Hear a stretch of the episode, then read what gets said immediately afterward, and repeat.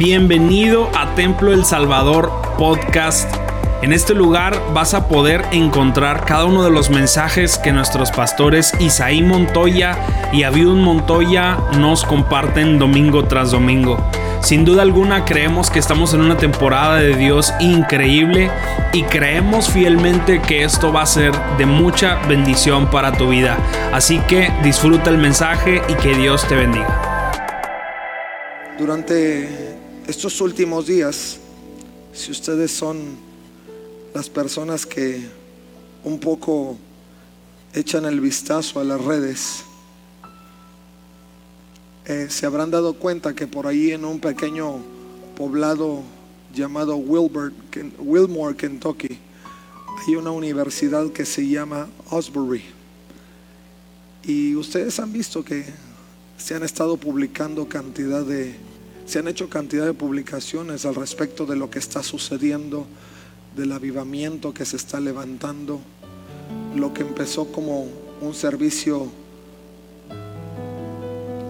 pequeño de, capilla, que es lo que tienen las universidades cristianas en, Estados Unidos, se ha convertido en un, un espacio de expectativa sobre el mover de Dios, el mover del Espíritu Santo y lo que había sido quizá 40, 45 minutos, hoy se ha convertido en más de 8 días, 10 días ya, de constante, constante clamor, constante búsqueda. Y, yo decía, Señor, quizá hoy se especula y se dice, será, no será.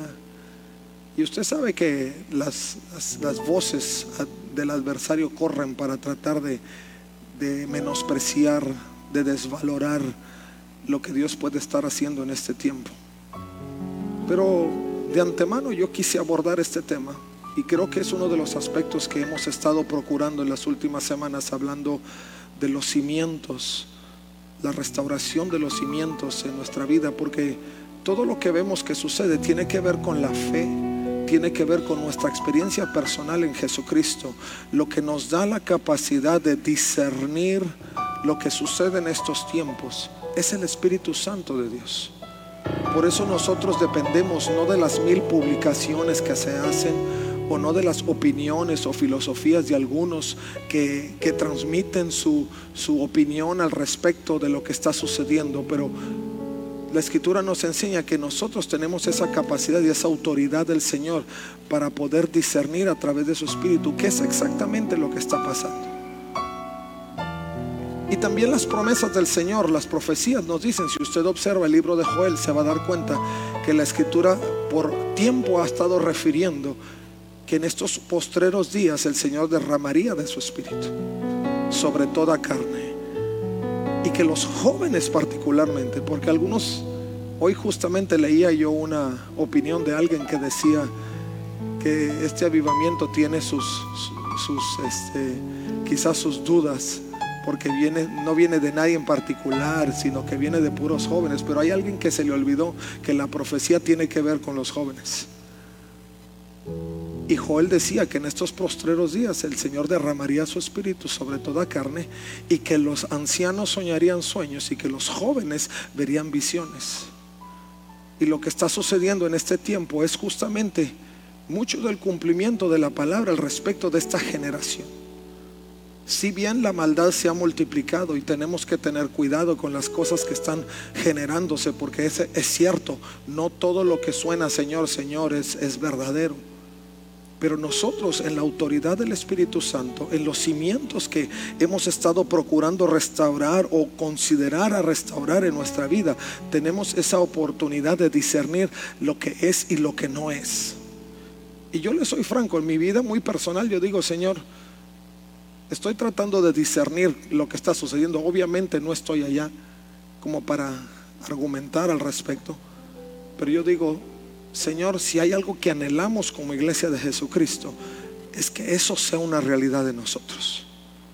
Si alguien lo está viviendo o si alguien está teniendo una experiencia en ese sentido, encaminada a vivir una gloria, un mover de Dios sobrenatural, eso es lo que yo quiero. Y yo creo que ustedes también, como conmigo, como, yo, anhelamos ver la gloria de Dios. Y esto tiene que ver con hambre, esto tiene que ver con, con, el deseo profundo de encontrarnos con Dios. Por eso estamos hablando de la restauración de cimientos en este tiempo.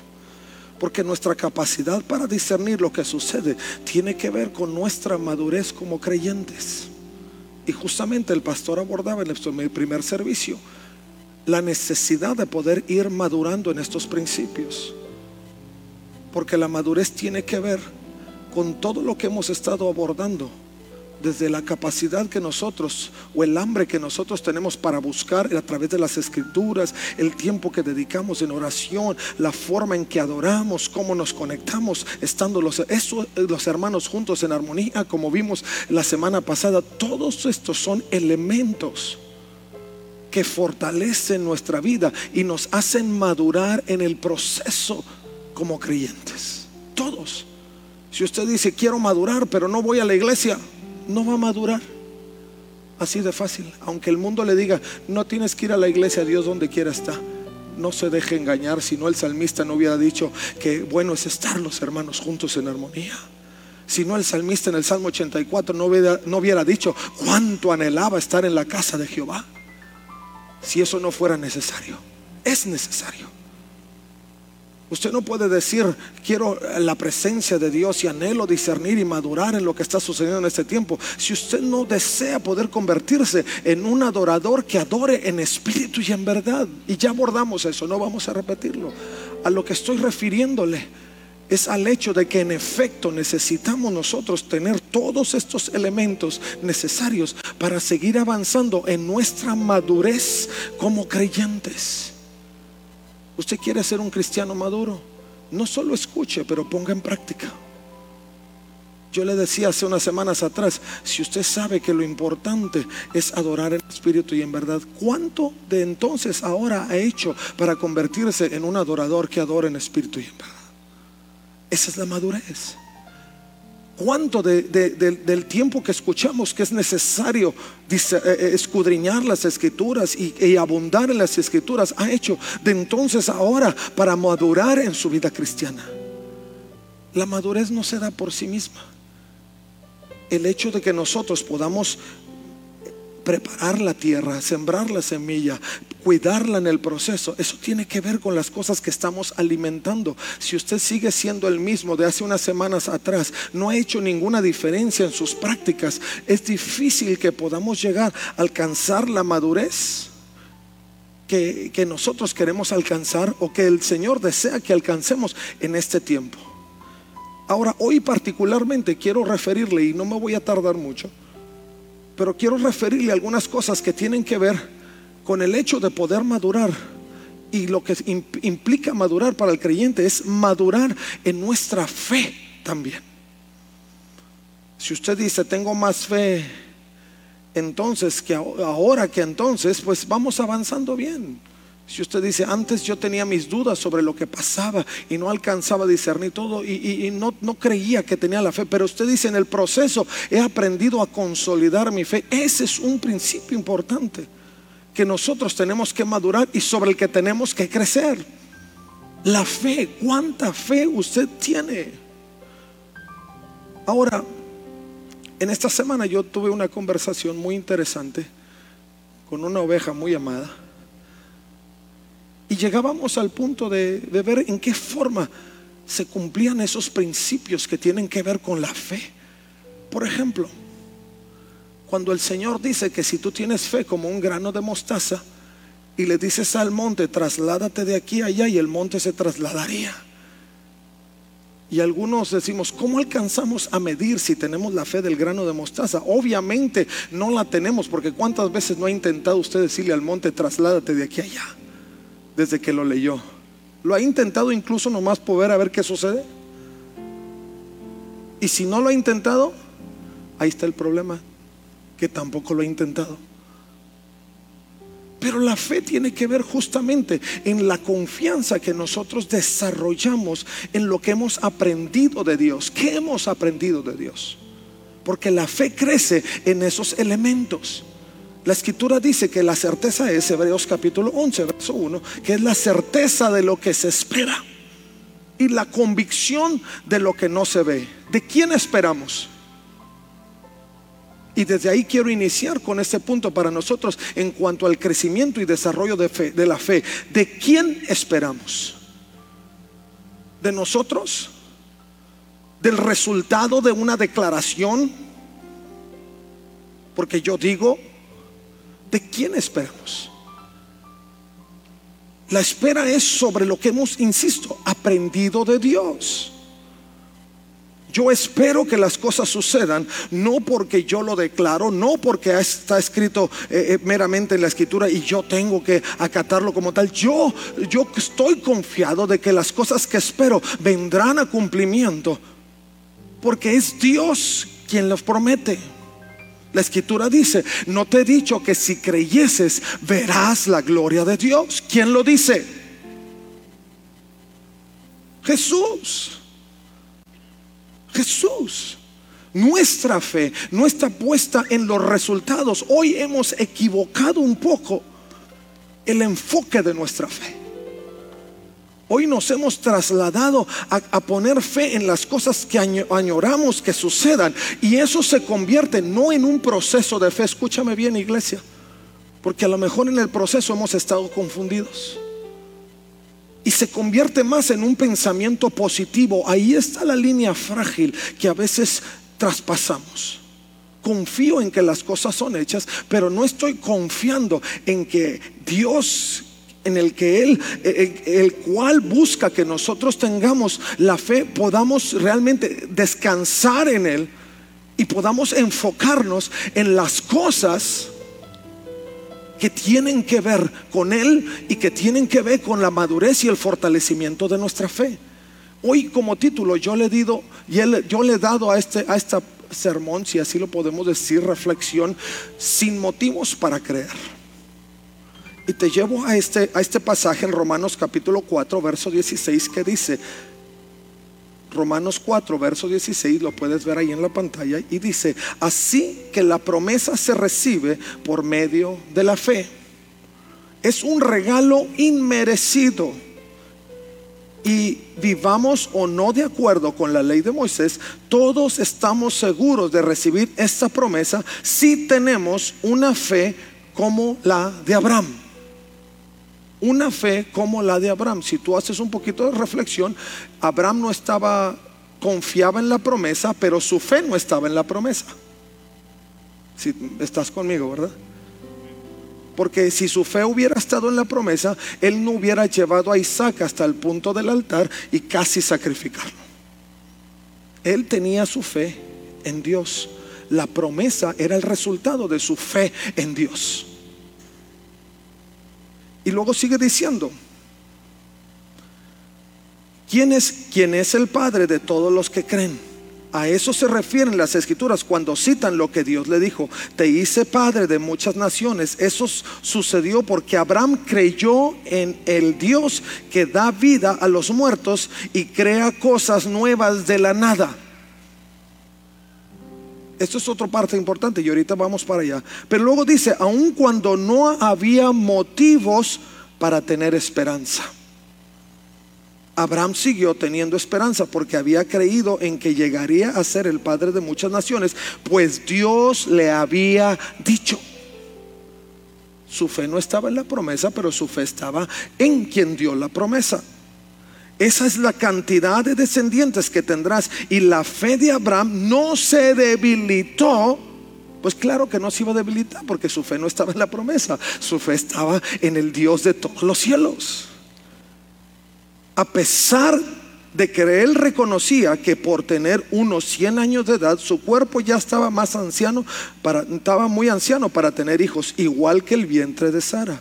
Abraham siempre creyó la promesa de Dios sin vacilar. De hecho, su fe se fortaleció aún más y así le dio gloria a Dios. Abraham estaba plenamente convencido de que Dios es poderoso para cumplir todo lo que promete. Dios es poderoso para cumplir todo lo que promete. Hoy nuestra intención al salir de este lugar es que podamos hacer una reflexión sobre los principios de fe que hemos aplicado en nuestra propia vida, sobre qué hemos puesto nuestra esperanza.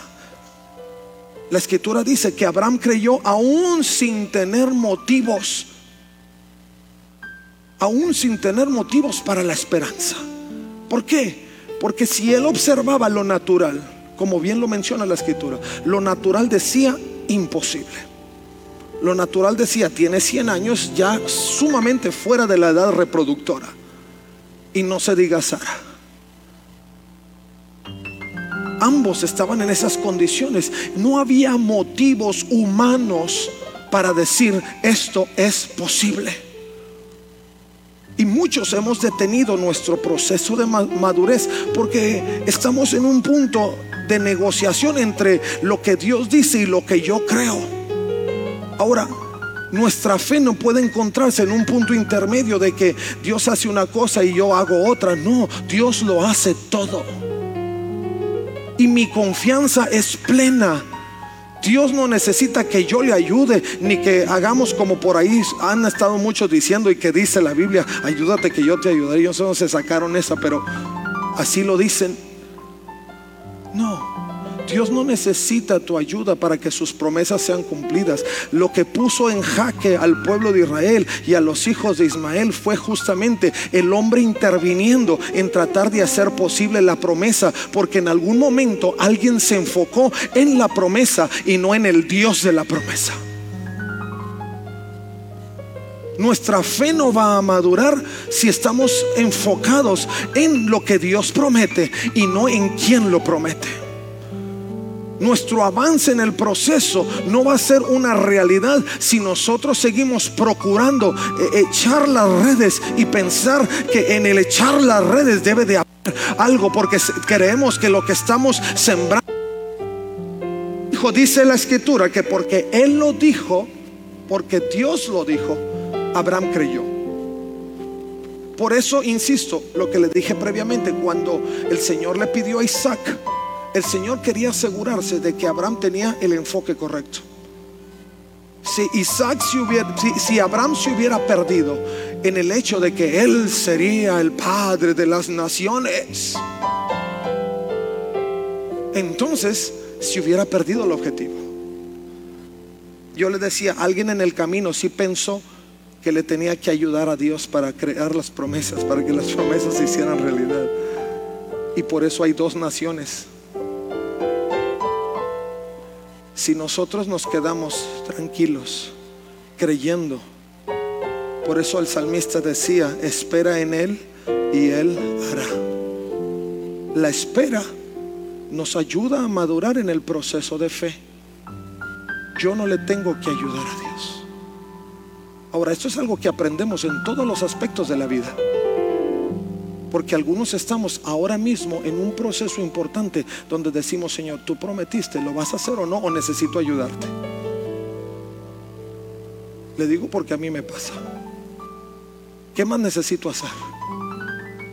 O a veces nosotros decimos, pero es que no puedo nada más estar aquí sentado. ¿Por qué no?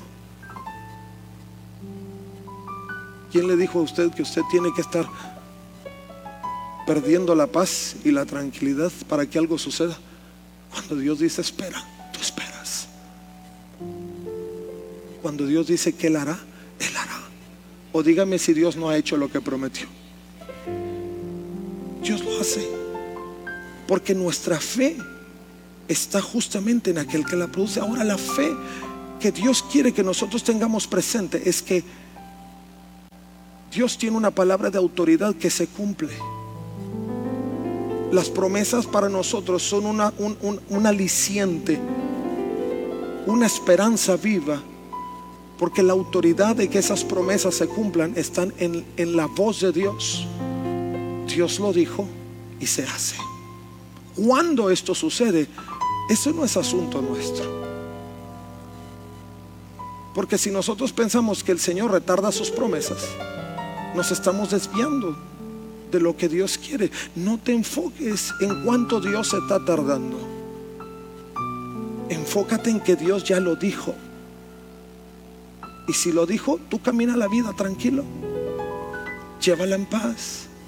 Si Él lo dijo, en el camino va a suceder.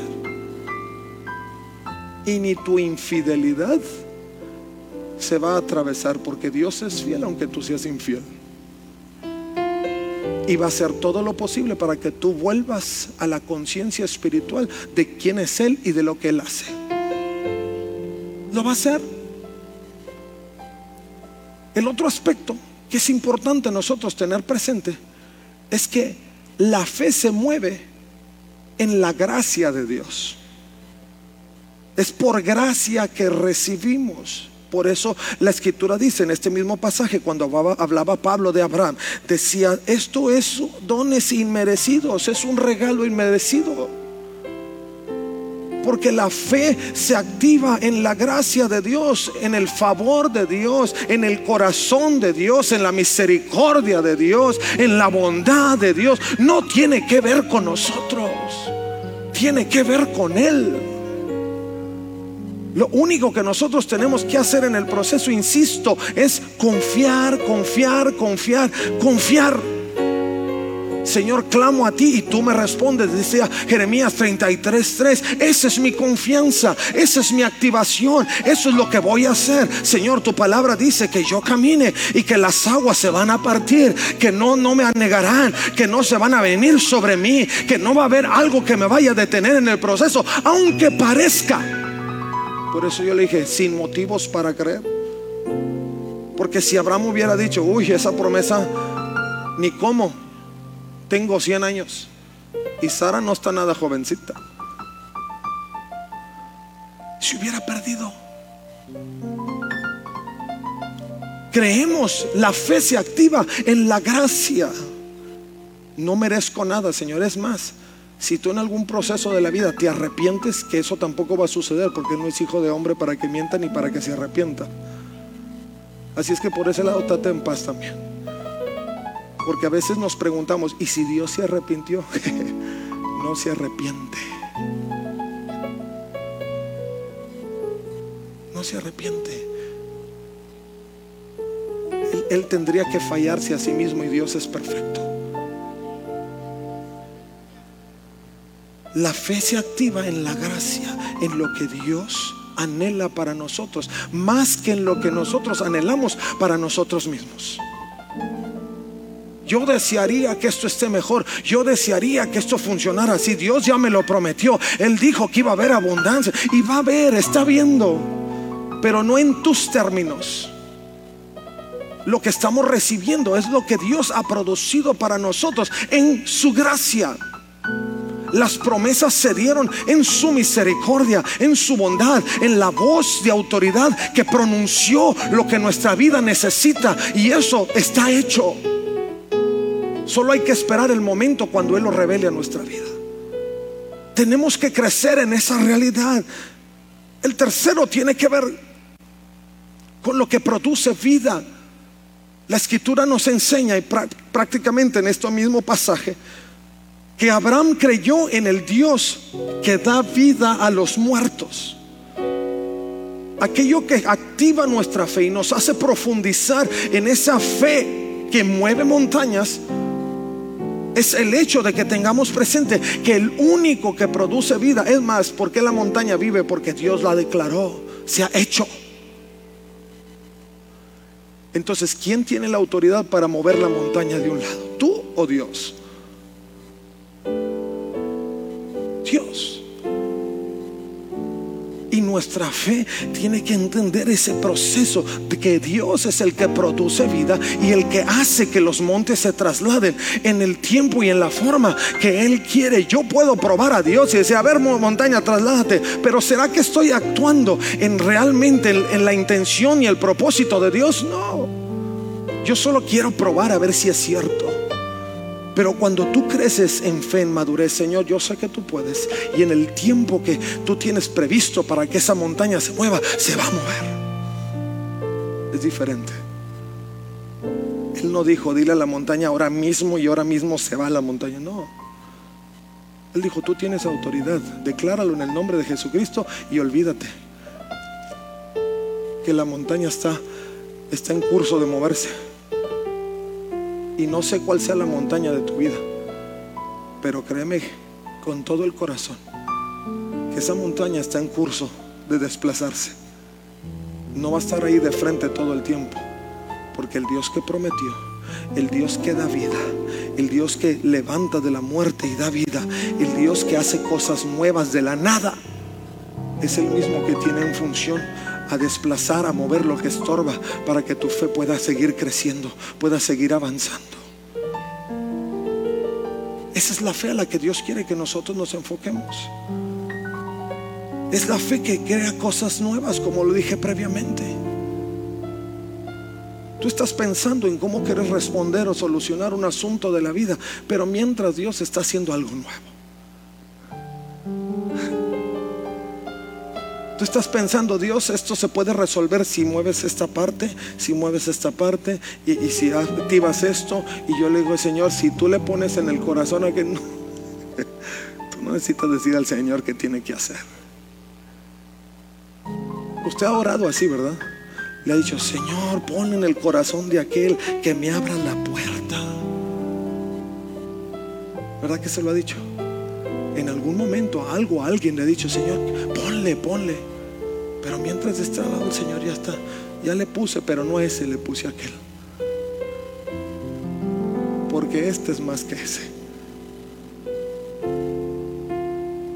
Y luego te sales, y luego te sale una situación, si es una cuestión laboral, y dices, no, me tuve que salir de aquí porque las cosas no están bien, y me fui aquí y me fue mejor. ¿Tú fuiste tú? ¿Fuiste tú? ¿Tu fe hizo eso? No, fue Dios que declaró una promesa a tu favor y Él trasladó las montañas a un lado. Ellos pensaron que te despidieron, pero solo actuaron en cómo Dios trasladó la montaña a un lado para que tú pudieras pasar al siguiente. Por eso el Señor dice, espera, mirad y ver, contempla mirad y ved que Dios es bueno. Tú esperas, contemplas a la distancia y te das cuenta que Dios está haciendo. Tu fe crece. No te pongas ansioso, está ansioso por nada, decía el salmista. ¿Por qué tienes miedo? Declara la palabra.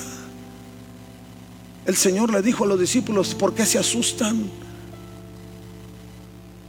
¿Qué es lo que les atemoriza? La tormenta. ¿No han aprendido a confiar? El Señor Jesús se refería a sí mismo. Y le decía, ¿no han aprendido a ver?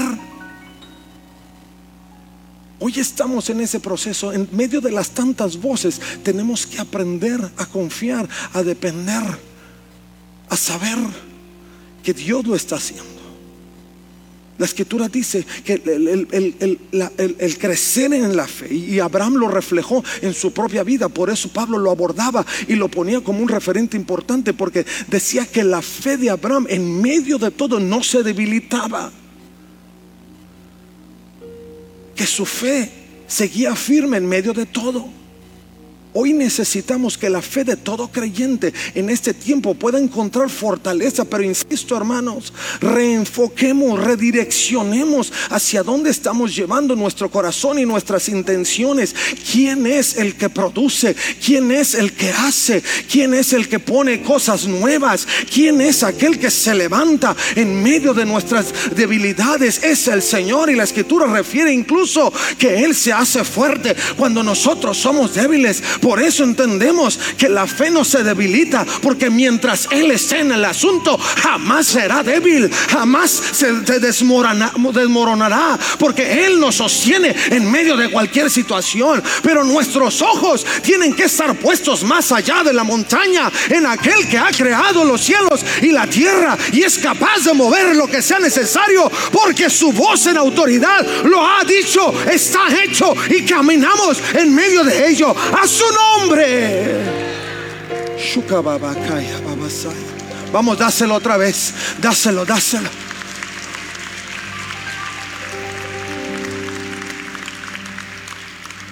Por eso cuando yo veo avivamientos allá, le digo, Señor, eso está hecho. Que el enemigo quiere poner duda ¿Cuándo no? Se la puso Eva y Adán. Que no le haya seguido con todas las generaciones después. Tenemos que crecer y madurar en nuestra fe. Señor, yo lo veo. Y yo no conozco la intención del corazón, pero conozco tus promesas. Yo no entiendo en qué condiciones los muchachos en Osbury están levantando un clamor. Pero yo conozco tu palabra que dice que en los postreros días. Y mi fe crece en esa realidad. Y vuelvo a repetir lo que dije en un inicio. ¿Y dónde estoy yo? ¿En dónde estoy posicionado en medio de eso? Tratando de definir lo que algunos arguyen o confiando en aquel que lo declaró que fuera hecho. Porque lo que va a repercutir en nosotros no es lo que está sucediendo allá, es lo que Él está haciendo aquí. ¿Cómo estoy creyendo? Y a lo mejor eso puede ser, como dicen los chicos, todo fake. Puede ser. Yo no lo sé ni me interesa saber eso. Pero si yo lo creo y lo creo en verdad, puede suceder realmente en mí. ¿Dónde estoy yo? ¿Qué es lo que quiero que Dios haga conmigo? ¿Dónde está mi fe posicionada? ¿Cuánto estoy madurando en mi proceso de abrazar las promesas de Dios, la gracia, la vida, las cosas nuevas que Él produce? La escritura dice que Abraham lo hizo, creyó, se hizo más fuerte en, la confianza y al respecto de la promesa que Dios le hizo, sin vacilar. Sin vacilar. Nos frustramos y vacilamos. Porque a veces en forma así como que, como que bueno, Señor, tú sabes lo que haces, pero así como que en decepción, ¿no? Pero la verdad es que estamos vacilando. Ay Señor, ya no sé si quieres o no quieres. y creamos una barrera en el avance de nuestra fe. Y Dios lo que no quiere es que nosotros pongamos cosa de frente que impida lo que Él puede hacer y quiere hacer en tu vida. Él quiere que madures. Él quiere que avances en esa realidad. Él quiere que seas fructífero. Él quiere que puedas dar testimonio de Él en la gracia, en el amor, la misericordia, la bondad. Él quiere que dejes de ser la persona débil que es, que es movida de todo viento que pasa, va y viene. Él quiere que estés plantado como la palmera, Salmo 52, con raíces profundas en la palabra, en la gracia, en la bondad del Señor, para que cuando azoten los vientos, la palmera siga de pie. Se puede pandear, se puede pandear, pero nunca se va a caer y va a dar fruto siempre. Pero caminemos sin vacilar. Nuestra fe está depositada en el poder de Dios. ¿Cuánto Dios puede? Algunos lo declaramos bien bonito. Algunos lo declaramos bien bonito. ¿Cuánto Dios puede? ¿Habrá acaso algo imposible para Dios? Dijo Jeremías. Yo se lo digo a Alexa todas las noches. No. Porque Alexa dice el texto. No. Pero realmente estamos actuando en eso. Déjenme enseñarles algo. Ven, por favor. Ahí arriba veo otro grandote como él. ¿Puedes venir, Luis Daniel? Allá está arriba Luis Daniel. Ven, por favor. Y es más, tráete a Adán que está al lado tuyo también. Vengan, por favor. Estos muchachos están grandotes, ¿eh? Pero bien grandotes. Enséñale tus músculos, hijo. Se puso la chaqueta para taparlos. Pero miren, traje, estoy trayendo los grandotes porque estamos a punto de ver algo. Anta Chechín, acá está. Ven por favor, hijo, aquí el guardaespaldas del pastor.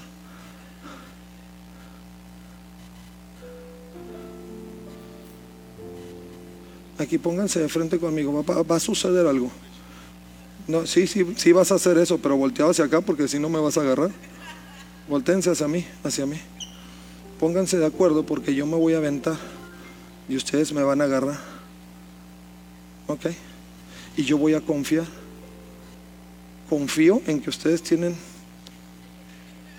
el conejo y que no, no, no van a soltar a, a este pastor, ¿ok? ¿Ok? ¿Están de acuerdo?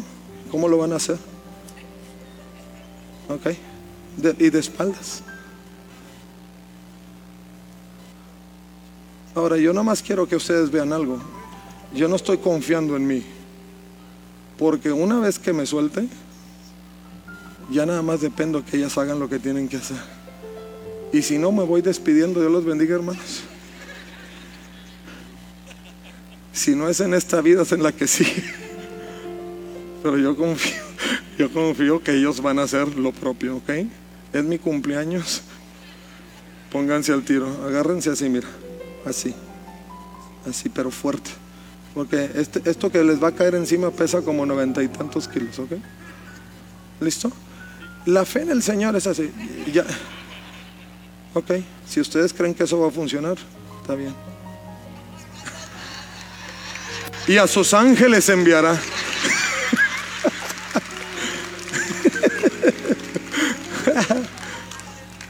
Yo quiero que vean ustedes esto, porque esto es como nosotros hacemos con Dios.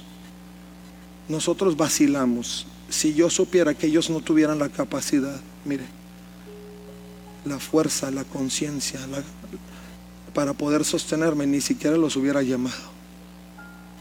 Pero porque yo estoy confiado de que ellos tienen la fortaleza, la capacidad, la conciencia de que no me van a dejar caer, es que lo estoy haciendo. Y usted póngase a orar. Dios quiere que vivamos en esa realidad.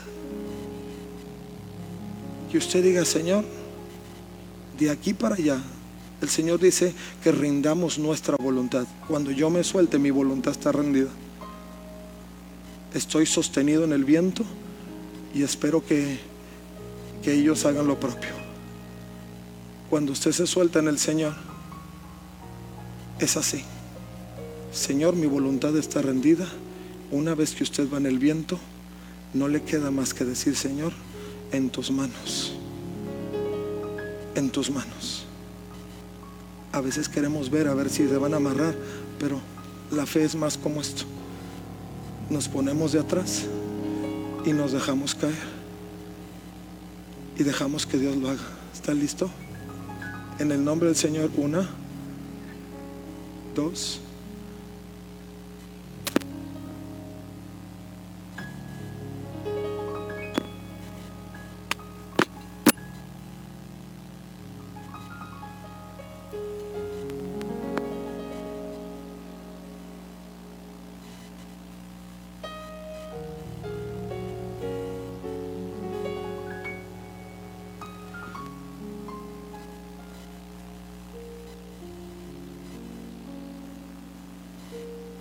Eh, aquí, es que no eran ellos, era el de arriba. Pero lo voy a hacer otra vez. ¿Por qué? Porque la primera decimos, "Uf, la libré. Pero la madurez en la fe es una y otra y otra y otra y otra y otra. Y usted siempre va a confiar de que eso va a suceder. Ok, ¿listo? Otra vez. Esta es la última. Porque los pasos hacia adelante cada vez demandan más fe. Cada vez demanda que su fe realmente esté sólida. El primer paso el Señor nomás suéltate. El segundo es aviéntate un poquito. Pero el tercero es vete con todo. Y ya les mandé dos ángeles más, ¿eh? así es que. Y es así como lo hacemos. Tenemos que dar un siguiente paso y el siguiente paso nos va a llevar.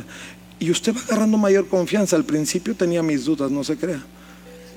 Ya el segundo fue más tranquilo, pero ahora tengo que tener más fe, más confianza, porque ellos me tienen que agarrar, no me van a soltar. ¿eh?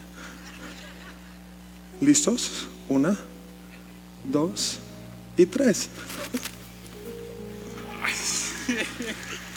Ahora sí, bájenme allá, por favor.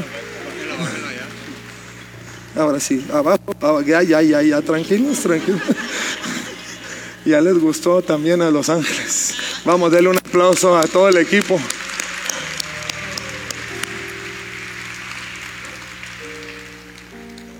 Gracias. La fe que madura es una fe que nos permite escalar en nuestra confianza. Y Dios es así. Dios no necesita ocho varones con músculos de este vuelo. Dios ordena que los vientos nos sostengan. Y usted puede confiar. Yo confié por razón de la ilustración que sus músculos eran suficientes.